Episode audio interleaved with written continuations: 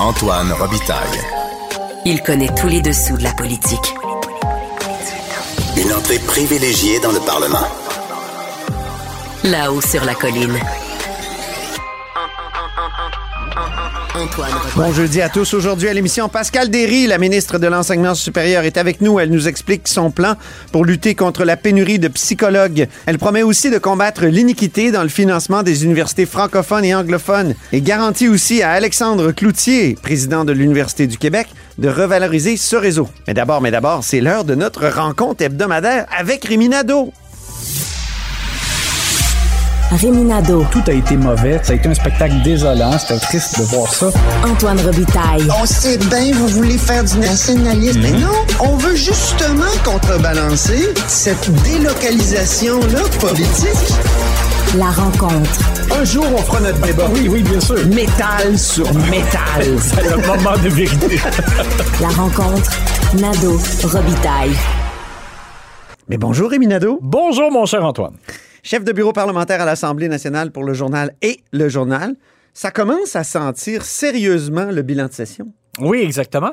Et euh, d'abord, la, la, la, session se termine, je te dirais, sans suspense. Et ça, c'est plutôt rare. Hein? Nous, on a connu dans le passé plusieurs fois euh, des dernières journées de session parlementaire où on se demandait s'il allait avoir, euh, par exemple, un baillon pour Ouais. tel ou tel dossier controversé. Par exemple, les, les conditions de travail des employés du secteur public, euh, il y a des choses comme ça qui sont arrivées euh, Ah, 2006. avec... Je sais pas si tu te souviens.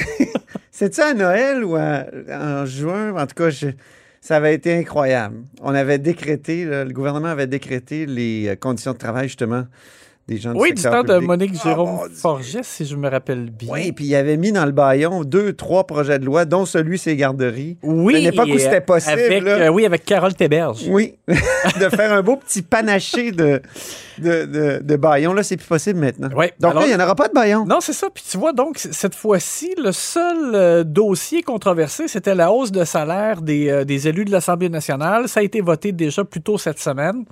Il n'y avait pas beaucoup euh, d'élus, je trouve, du côté euh, des banquettes du gouvernement, notamment Ben oui. des ministres. là. il y avait beaucoup, beaucoup Il d'absents. me semble donc, qu'ils ont joué avec le feu, même si, bon, c'est peut-être un mauvais jeu de mots en l'occurrence. dans, mais... dans les circonstances. ouais, oui, c'est ça. Mais effectivement, c'est pas de Simon Jeanin Barrette non plus qui a, qui a porté le, le projet de loi euh, en chambre. Et le, le whip, euh, Éric Lefebvre, a juste dit que ben, c'est arrivé comme ça, c'est arrivé plus tôt qu'on pensait le- la, la tenue du vote. Bon. Euh, Quand tu y penses, quand tu as 90 députés, puis tu sais que les oppositions euh, votent contre, tu es capable de, de prévoir qu'une partie de l'opposition vote contre, partie vote pour.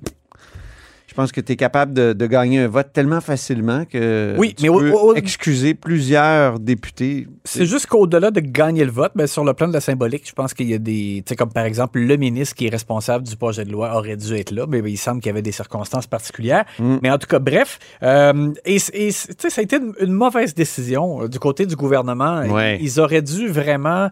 euh, D'abord, faire évaluer l'ensemble de la rémunération euh, des élus, pas seulement le salaire, pour qu'il puisse y avoir la question du régime de retraite qui est très généreux, des primes pour les fonctions, etc. Euh, bon, ça, c'est la première erreur. La deuxième erreur, ben, c'est qu'il n'y a, personne au Québec qui, euh, non seulement ben, a, la, a la chance de s'accorder euh, elle-même euh, une augmentation de salaire, mais aussi de cette importance-là. Sais, 30 d'un coup, c'est trop. Autant, moi, je pense qu'il y Ben, avait... il y a juste les PDG de grandes de- compagnies oui. qui souvent euh, forcent les conseils d'administration à accepter des grosses hausses de salaire. Puis, euh, Oui, c'est ça. Alors, euh, je pense que ça, c'est une mauvaise décision. Ils auraient pu, par exemple, augmenter graduellement euh, tel pourcentage cette année, tel pourcentage l'an prochain. Ça aurait pu aussi être à partir de la prochaine législation, comme l'avait suggéré Québec solidaire et suggestion à laquelle s'était rallié le Parti québécois aussi. Alors, Mm. Mais moi, je crois qu'il faut talonner les élus. Prochaine session, il faut, di- faut dire, bon là, ceux qui ont voté pour, là, genre Monsef Déragi, par exemple, Mm-hmm. m'a déjà dit, euh, ben, prochaine étape, on étudie notre fameuse Ferrari de, Ben, de faudra, ça, régime de pension. Donc, il faudrait les talonner continuellement pour dire, là, avez-vous, allez-vous relancer la réflexion sur les autres aspects de la rémunération? Exact. Parce que sinon, ben c'est ça, ça commence. euh, là, quand on regarde l'ensemble du portrait, ça commence à être généreux. Autant, on était d'accord, toi et moi, pour dire, par exemple, le premier ministre pourrait gagner plus que ça au Québec. Oui.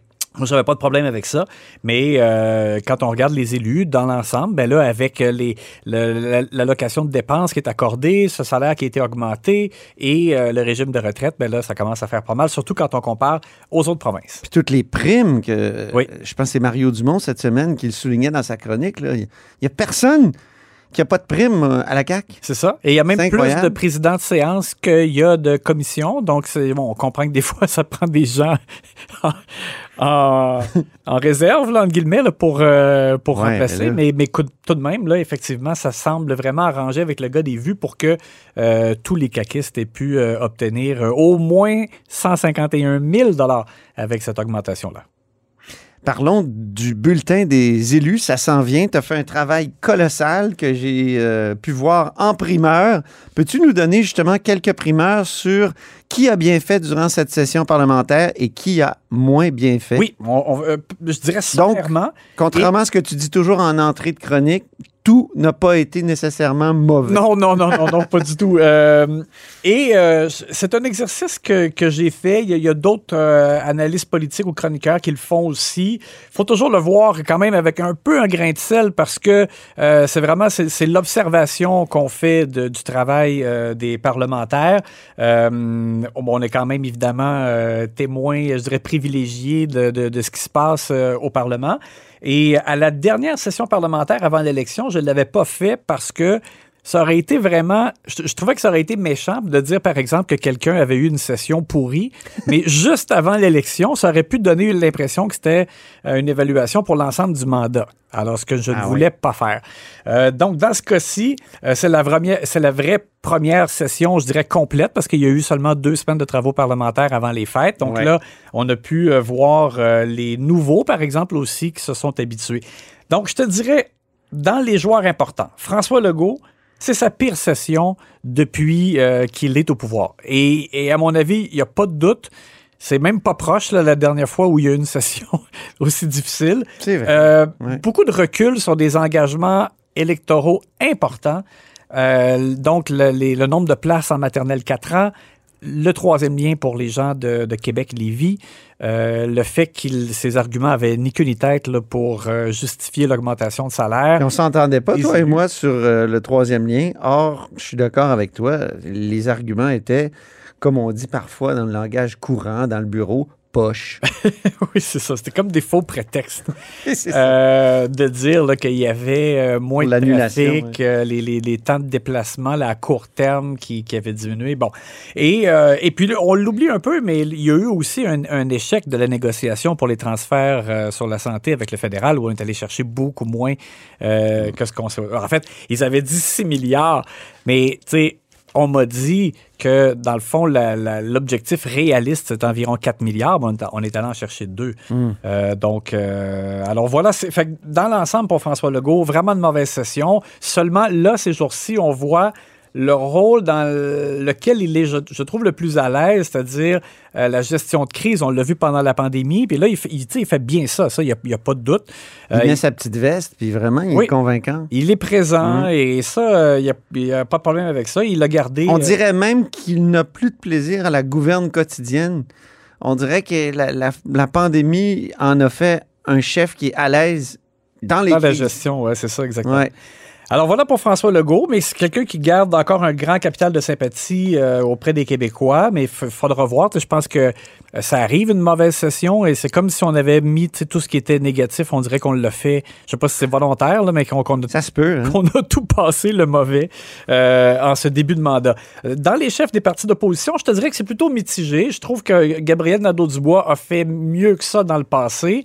Euh, pour la question de la hausse de salaire des élus, c'était un peu compliqué. Là. Je trouve qu'il avait de bons arguments, mais le fait que, que lui va remettre l'ensemble de la hausse euh, ou la totalité de la hausse, alors que certains de ses députés veulent pas, ils veulent en donner juste une partie. Ça, ça, ça, ça l'a affaibli, je dirais, sa position dans, dans ce dossier-là qui était important en fin de session.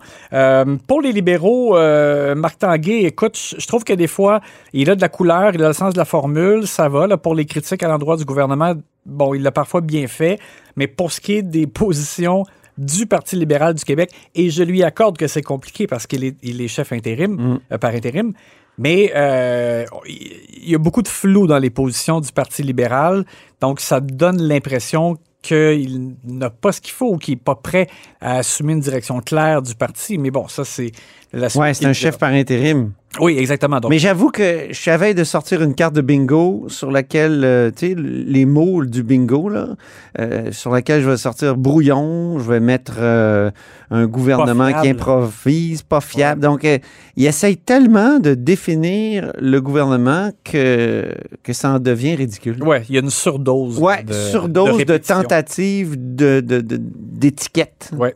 Ouais. Il y a une surdose de excessivement aussi dans son vocabulaire, mais euh, ça, écoute. Ah oui, Pas très- ça c'est détestable. Au lieu de extrêmement. oui, c'est ça. Ben oui, si c'est à l'excès, c'est trop. Ouais, du côté du PQ, euh, Paul Saint-Pierre Plamondon, je trouve que euh, souvent il a réussi à, à être dans l'actualité, à s'imposer, et ça c'est très bon pour un parti qui n'a que trois députés. Mm. Euh, donc ça, je trouve que c'est très bien pour PSPP. Par contre, des fois, lui et Pascal Bérubé, les deux en point de presse, c'est arrivé que euh, ils ne soient pas tout à fait sur la même longueur d'onde. On l'a vu justement dans la, la question de l'annulation d'un événement Mm. anti-avortement à Québec où Paul euh, Pascal Bérubé plutôt Oui. euh, avait dit que lui il aurait pris la même décision que Caroline Proux. PSPP lui dit ben avec le recul, faut plutôt le voir dans l'angle de la restriction du, du- de la liberté de parole euh, et donc bon euh, des fois, les violons sont pas complètement ajustés et ils ont eu les deux beaucoup de mal à expliquer comment on aurait pu fermer le chemin Roxham au Québec là, quand ils, ils plaidaient pour ça, mais Ouais. c'était Après, ils ont comme eu raison parce que je- ils se sont fait traiter de racistes au début. Finalement, le gouvernement et Trudeau et euh, le gouvernement Legault ont repris presque euh, mot pour mot leur- leurs arguments, puis ils ont fermé le fameux chemin. Oui, sauf que. Sauf que sur le coup, c'est vrai que c'était c'était euh, c'était pénible. Oui, et dans leur cas, c'était d'expliquer comment. Laborieux, c'est le mot que comment- je Oui, c'était ouais. comment le Québec pouvait le faire lui-même, là, alors que Ouais. le, sans le. Envoyer la SQ. Ouais, c'est ça. Ça, c'était c'était, ouais, bizarre, ouais. Oui, on disait que ça, ça tenait sur pas grand-chose. Euh, et sinon, je te dirais, dans l'ensemble, dans les partis d'opposition, euh, j'ai beaucoup aimé Marois Risky, qui a été excellente et qui travaille de façon acharnée, fait des demandes d'accès à l'information, etc. Euh, vraiment, ça, c'est remarquable. Euh, et j'ai beaucoup aimé du côté de Québec solidaire, Vincent Marissal. Je te dirais, dans les deux là, que je viens de nommer, c'était même meilleur, à mon avis, que leurs chefs respectifs. Et dans les ministres du gouvernement, je, je te dirais que dans le premier bloc, là, ceux qui ont bien fait, à mon avis, euh, Christian Dubé, la réforme qu'il a mise en branle, c'est important. Les objectifs sont les bons, à mon avis. Christine Fréchette fait bien en immigration. Son plan, je le trouvais bien équilibré. Euh, Éric Girard, je dirais aussi dans, dans ceux qui ont bien fait. Jean Boulet, projet de loi, adopter l'unanimité pour encadrer le travail des, euh, des pré-ados, si on Oui. veut, ou des enfants. Alors, et dans certains cas, je terminerai avec ça. Donc, des ministres qui, soit ont très bien fait, mais leur note est un peu affaiblie à cause d'un mauvais coup. C'est le cas, par exemple, de Simon-Jeanin Barrette, que j'ai trouvé excellent euh, à plusieurs égards, mais pour ce qui est de la nomination de son ami, sans avoir avisé le Conseil des ministres là, que c'était son ami, ça, c'est une bourde. Mm. Euh, donc, ça, ça a venu comme, euh, euh, disons, diminuer un peu sa, son- Assombrir. euh, oui, exactement. Et je te dirais, Bernard Drinville, c'est un peu comme le contraire, c'est-à-dire que je trouve qu'il y avait une session vraiment misérable. Le troisième lien, lui, ça lui fait mal, ce- cette volte-face, alors qu'il avait tellement euh, Mm. Il a même versé quelques larmes. martelé en campagne électorale. Bon, son histoire... euh, qu'on peut pas comparer le travail des professeurs à celui des députés. Ouais. C'était bon, ça, c'était pas bon non plus. Euh, par contre, là, à la toute fin, ben, lui aussi, donc, a déposé un projet de loi avec une réforme un peu à la Dubé en éducation. Et ça, ça semble porteur. Et euh, son plan pour euh, le français, il y a de bonnes propositions là-dedans. J'aimerais peut-être juste. Mais ça ne se fera jamais. Ben, peut-être pas, là, c'est ça. Là. Alors, je À moins qu'un comité d'experts reprenne ces propositions. approuve, c'est ça, exactement. Donc, ce que je souhaiterais, c'est qu'on s'assure que ça se fasse et que ça aille plus vite. Euh, mais bon, il a identifié de, de bonnes mesures. Alors voilà, ça, c'est, ça ressemble à ça, je te dirais, le, T'es cancre? le portrait que je. Ah, dans les. euh, je te dirais les plus basses notes du côté du gouvernement, Éric Kerr, un peu sans surprise, ça a été vraiment vrai. Je pense que pour lui, c'est juste de dire euh, session à oublier. Là. Euh, Sonia Bélanger aussi, ça a été difficile. Laborieux en chambre, hein? Du oui. côté des partis d'opposition, Jennifer Macaron, en tout début d'année, euh, un message sur Twitter qui n'avait pas passé du tout. Euh, elle avait comme accusé la, la CAQ euh, euh, de ne pas faire preuve d'humanisme en n'ayant pas supporté la nomination d'Amiral Gawabi, qui, elle, pourtant, avait tenu un discours pratiquement anti-Québec. Euh, ouais, puis le caucus l'a pas, l'a pas suivi du tout là-dessus. non, non, c'est ça. Euh, alors ça, notamment, ça, ça avait- je, je dirais que ça reste comme un des, des mauvais coups de la session parlementaire. Alors, c'est euh, le portrait qui sera publié avec des, les notes... Mais Sol précises. Zanetti, euh, il n'est pas une très bonne note non plus. Non. et- Parlerais-tu du, du fantôme de Jean Lesage? Oh, c'est une belle formule. Euh, dans son cas, c'est pas, pas nécessaire. Contrairement à Jennifer Macaron, c'est pas un, un cas de, de faux pas ou de gaffe. C'est vraiment plutôt parce que c'est sûr qu'Étienne Grandmont a pris euh, de la place euh, dans la Ah région oui. de Québec. Mais euh, c'est pas une raison non plus pour, pour que- quasi disparaître. Là, j'ai trouvé effectivement que ça- Sol Zanetti euh, était. Oui, est-ce que ça y tente encore? Parce qu'il est venu ici au club de lecture, puis il avait manifestement pas lu le texte. Ah, ben voilà. Ouais. Bon, ben je. Alors, je suis d'accord avec ta note, ta, ta, ta, ta basse note. Pas de, pour, pas de bonne euh, session pour Monsieur euh, Zanetti. Monsieur Zanetti. Merci beaucoup, Rémi Nadeau. Ça me fait plaisir. Merci pour cette primeur sur ton bulletin qui va paraître euh, Samedi, oui. dans les pages euh, du journal euh, et, Et- du journal samedi. Et sur le web.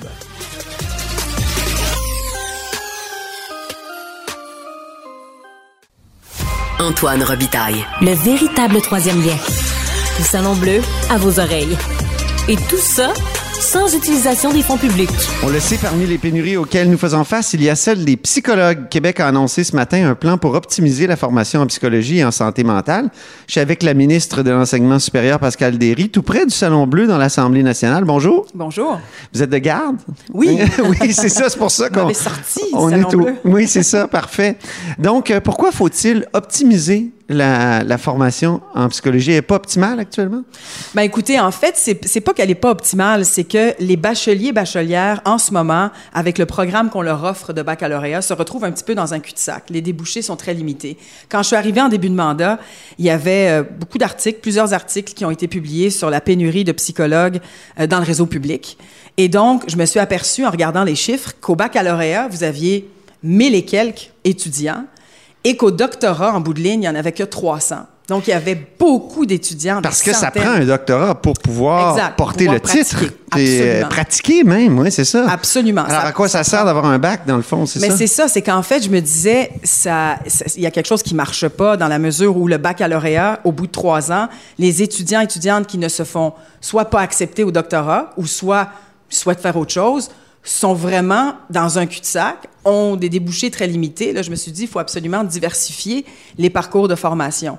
Permettre à tous ces étudiants et étudiantes au bac de répondre aux, aux besoins criants de la première ligne. Donc, diversifier les parcours, avoir des cheminements différents pour être capable d'a- d'accéder à, à des, des emplois dans le secteur public, mais dans le secteur public sur tout le continuum, pas juste Mais- spécifiquement en psychologie. Là. Mais vu que les psychologues patentés, ils ont un doctorat, ça va être quoi? Des, des, des sous-psychologues? Je sais pas. je- je- Ben, en fait, ils n'auront pas le titre de psychologue, mais ils Non, pourront c'est ça. travailler un peu partout euh, dans le système d'éducation, dans le système de la santé, des services sociaux. Il y a des jobs un peu partout, en travail social, en orthophonie, euh, en, se- en sexologie. On a besoin de c'est sexologues. pas on a possible. besoin- C'est pas possible actuellement si on n'a pas de c'est doctorat. Ça, c'est qu'une fois que vous avez votre bac de trois ans en psychologie, moi, je connais des gens qui ont fini psycho en trois ans, puis qui ont été obligés d'aller ailleurs, puis ont fait des bacs en enseignement. là. Ils ont recommencé un bac en enseignement. Donc, je pense qu'en diversifiant les parcours, en valorisant le bac, puis en rendant même le bac beaucoup plus pratique, en ayant des stages à l'intérieur de ce bac-là, ça va leur permettre d'aller dans le réseau, et même le réseau scolaire. La psychologie scolaire, on a besoin d'intervenants, de professionnels en santé mentale qui sont capables de répondre à ces besoins-là.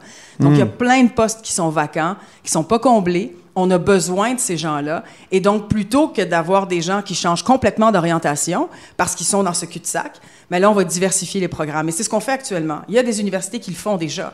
On a déjà... euh, un montant d'argent qui est attribué à certaines universités. Il y a une douzaine de projets qui ont été retenus pour reconfigurer la formation. Puis là, ça va se poursuivre. C'est une des recommandations du rapport David pour être capable justement de diversifier ces programmes-là. Ceux qui veulent continuer à la maîtrise ou faire une maîtrise dans des domaines connexes, on va aussi permettre ces, chem- ces cheminements passerelles. Puis ceux qui veulent accéder au doctorat vont pouvoir accéder au doctorat clinique. Euh, puis il y a même le doctorat recherche, évidemment, celui qui est beaucoup plus long, beaucoup plus axé sur la recherche et l'intervention. Mais ce qu'on veut faire, c'est... Déjà qui étaient 300, là, ça va baisser énormément au doctorat Ben, en psychologie parce qu'il n'y aura plus vraiment d'intérêt vu qu'il va y avoir tellement de débouchés? Non, en fait, on va augmenter les cohortes, on va augmenter même le soutien financier, on augmente la bourse.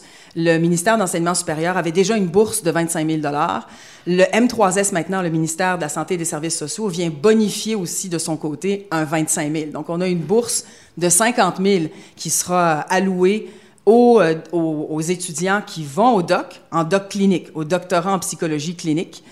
On va augmenter ces cohortes-là. Ils vont être capables d'avoir ce soutien financier. Donc, pour l'internat, ils auront un 25 000.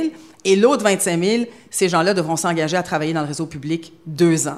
Ah, Donc, ça va il y a comme une obligation, là, oui. Ça va, leur- ça va nous permettre d'avoir une rétention. Ça veut dire, si vous faites votre stage, votre internat dans le public, ça va vous inciter aussi à rester dans le public si vous voulez poursuivre vos docs. Donc, c'est une façon de les retenir aussi. Et comment ça va permettre de réduire les pénuries actuelles? Parce qu'on sait que pour avoir du- des services en santé mentale, c'est très long, c'est très pénible. Euh, comment ça va permettre vraiment de, de- de régler ce problème-là? Ben, c'est clair que les besoins sont criants, mais les besoins sont criants un petit peu partout. C'est, c'est, c'est- les débouchés sont énormes, c'est-à-dire on peut prendre l'exemple du 811, on peut prendre l'exemple de la DPJ en protection de la jeunesse, on peut prendre l'exemple dans les écoles, même dans les cégeps, les universités, on a des plans, nous, en santé mentale qu'on a mis de l'avant. Les universités ont des plans en santé mentale, ils ont l'argent pour financer ces plans-là. Souvent, c'est difficile de trouver des psychologues, donc il y aura des intervenants qui vont pouvoir intervenir dans, euh, à certains niveaux. Il y a des gestes qui vont pouvoir euh, poser et faire et venir en aide à la première ligne où les besoins sont les plus criants.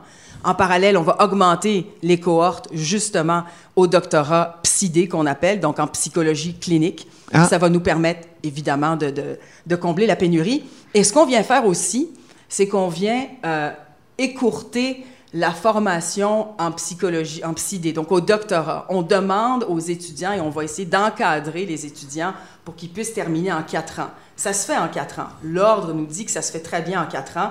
Mais bon, il y a des étudiants, qui, et la, la majorité des gens, puis on le voit à l'UCAM, on part de, de parcours de 6-7 ans. On va essayer vraiment d'encadrer ça à quatre ans pour être capable d'avoir euh, des, doctorants puis des finissants qui sont capables de rentrer sur le marché du travail qui sont capables de devenir psychologues, qu'on en a besoin. Donc, si on est capable d'avoir un soutien financier et d'encadrer ça à quatre ans, on va être capable d'en avoir davantage. Puis on aura des résultats Ah, écoutez, quand vous prévoyez... ben, euh, là maintenant, il y a un comité ça de sera pas à court terme, sûrement. Là. Non, mais à court terme, par contre, ce qui est bien, c'est que les mesures à court terme pour les bacheliers, bachelières vont nous aider très rapidement. On a déjà, on est capable déjà de mettre ces mesures-là en place. On a le financement qui est déjà là. Il y a des mesures budgétaires qu'on a eues au dernier budget, où on est capable d'avoir cet appui financier pour aller de l'avant avec des formations plus diversifiées. Pour ce qui est des doctorats, c'est clair que ça prend un, peu, un petit peu plus de temps. Il faut leur donner le temps aussi de faire leur formation. Mais on va aller chercher, évidemment, d'année en année, on va augmenter le nombre de cohortes pour être capable d'augmenter le nombre de psychologues en bout de ligne. Bien, euh, parlons du financement des universités maintenant. Le président de l'Université euh, du Québec, Alexandre Cloutier, un ancien parlementaire, euh, lui, il, a publié une lettre hier où il disait que l'écart entre les universités anglophones et francophones se creuse dangereusement. Euh, Qu'est-ce que vous allez faire pour, pour aider? Est-ce qu'il n'y a pas quelque chose qu'on doit faire un coup de barre? Je vois des, des données sortir à chaque semaine. Il y a le chercheur indépendant Frédéric Lacroix qui écrit des choses vraiment euh, stupéfiantes là-dessus. Donc, qu'est-ce que vous entendez faire? Écoutez, depuis que je suis arrivée, c'est un enjeu sur lequel je me penche. C'est un problème. C'est-à-dire, on, il y a une iniquité financière. Il y a clairement un problème et si je veux être clair qu'on va intervenir et on est là-dessus, on est en train d'évaluer différents scénarios. C'est plus complexe que je pensais parce qu'il y a plusieurs droits de scolarité. Euh, il y a des droits de scolarité, évidemment, vous avez les étudiants déréglementés, donc ceux qu'on ne finance pas, mais les universités peuvent charger ce qu'elles veulent à ces étudiants-là internationaux essentiellement, là, des étudiants internationaux qui sont déréglementés, donc on ne finance pas. Ça, ça fait partie d'un droit de scolarité entre guillemets.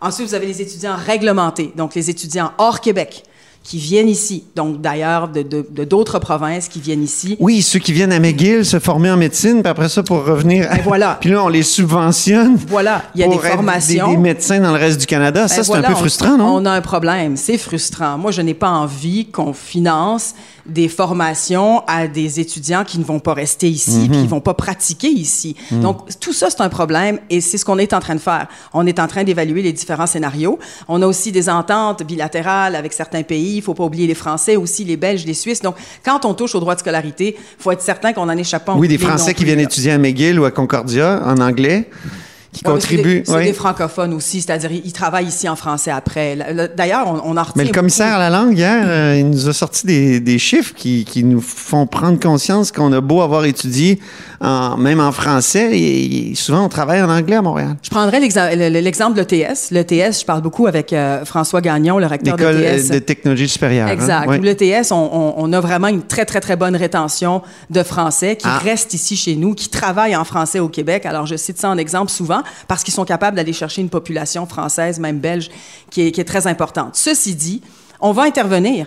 Il y a une façon d'intervenir et on va intervenir. Moi, je veux avoir le meilleur scénario possible, la meilleure façon possible pour nous d'aller euh, toucher aux droits de scolarité, que ce soit des CNRQ qu'on appelle, donc des Canadiens qui sont hors Québec, et euh, qui ont des droits de scolarité relativement faibles. Et donc, si on intervient à ce niveau-là, on, on- on va regarder un petit peu de quelle manière on peut jouer sur les droits de scolarité ou les OC, puis regarder un peu les différents scénarios. Mais il faut comprendre que je vais intervenir là-dessus. C'est clair qu'il y a une iniquité financière, la déréglementation, donc ces étudiants qui ne sont pas financés par le gouvernement, mais les universités peuvent charger les droits de scolarité euh, qu'elles veulent à ces étudiants-là, va falloir qu'on intervienne pour qu'il y ait une plus grande, euh, pour qu'il y ait une plus grande équité à travers le réseau. Parce que c'est vrai que la déréglementation a causé une iniquité dans la mesure où les réseaux anglophones ont un plus grand bassin euh, d'étudiants internationaux que les universités francophones. Donc, ça pénalise les universités francophones. Alors, je vais essayer de trouver la meilleure façon possible pour euh, corriger un peu le tir, puis euh, corriger un peu cette, anomalie. Bon, c'est peut-être pas une anomalie, mais c'est-à-dire corriger cette iniquité financière qui existe. Mais qui nuit euh, au Québec francophone. Absolument, ça c'est c'est clair. J'ai rencontré les recteurs anglophones d'ailleurs. J'ai rencontré les recteurs des universités anglophones. On s'est assis à quelques reprises. Qu'en pense-t-il de tout ça? Parce qu'on sait que c'est un lobby extrêmement puissant. Là, Ben, le- écoutez, je pense qu'ils sont, ils sont, ils savent très très clairement où, on- où je loge et où on s'en va. Évidemment, on veut freiner le déclin du français.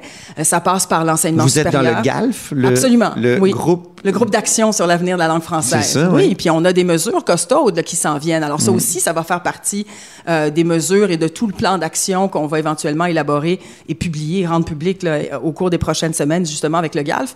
Mais moi, de mon côté, pendant ce temps-là, ben c'est ça. Ah, le GALF, c'est au cours des prochaines semaines? Ben, au cours des prochaines semaines, le GALF, je pense. Ben, c'est-tu, euh, Un, là- pr- un premier rapport ou un premier ben, en fait, plan d'action? C'est plan d'action. C'est vraiment le plan d'action. Il y a plusieurs ministres, comme vous le savez, qui sont Oui. sur ce groupe-là.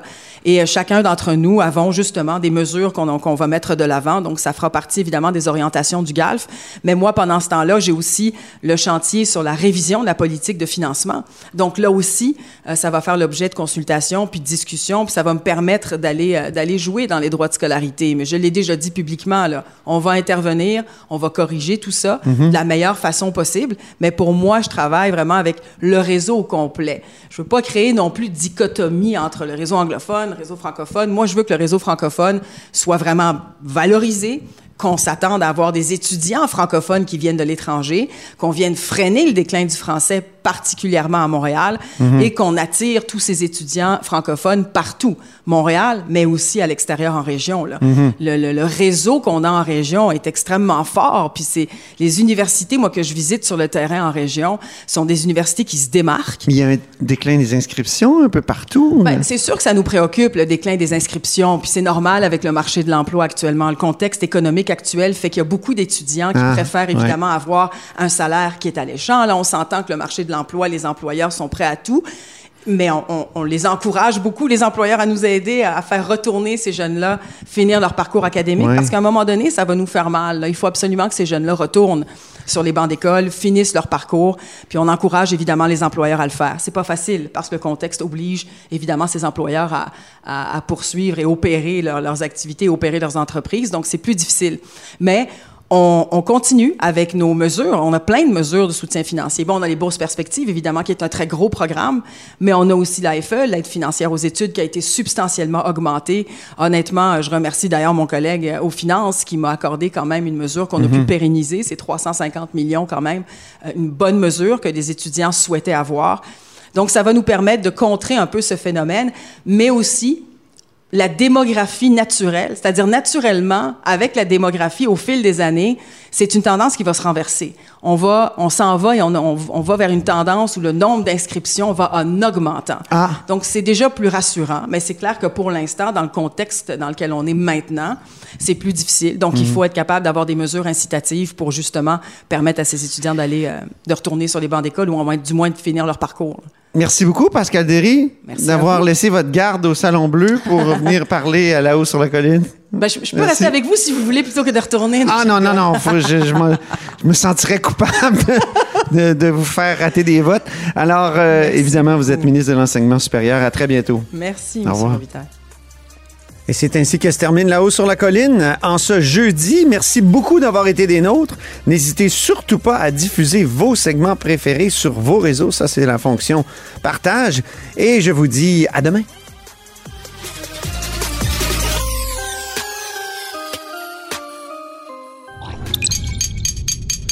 Cube Radio.